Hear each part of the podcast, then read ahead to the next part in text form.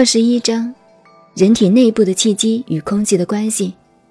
一般学习静坐和修道的人，大致都容易把呼吸的气和空气的气连成一气，因此便认为空气就是人体内部气机的中心。其实，呼吸与空气的关系只是人体呼吸器官的调剂作用。如果从修炼静坐的观点来说，那只属于达到横膈膜以上的效用。至于人体内部的气机，并非只与呼吸的作用连成一气。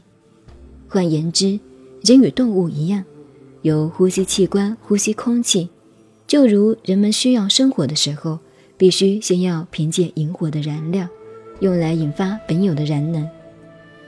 人体内在的气机犹如一个原始的宝藏，它与生命俱来，永远潜在着无穷的功能。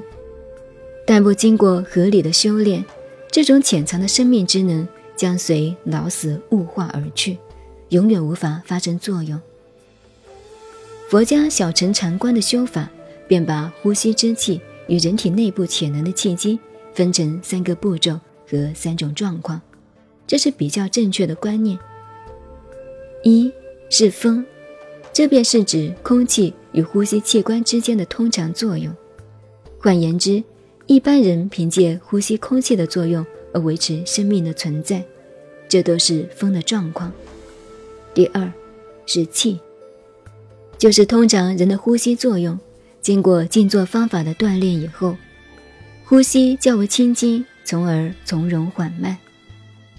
第三是息，经过静坐的高度修炼以后，呼吸之气到达轻微而几乎止息的状态。那时，呼吸器官的合闭作用等于停肺，但有关身体其他部分的呼吸并未完全停止。小腹部分以及下丹田之间，不靠呼吸器官的往返作用，自然而然发生一种合闭的现象，这便是息。后来道家的丹道家们又称它为胎息，甚至有些丹道的修法还专门主张心息相依。便是无上丹法的根据。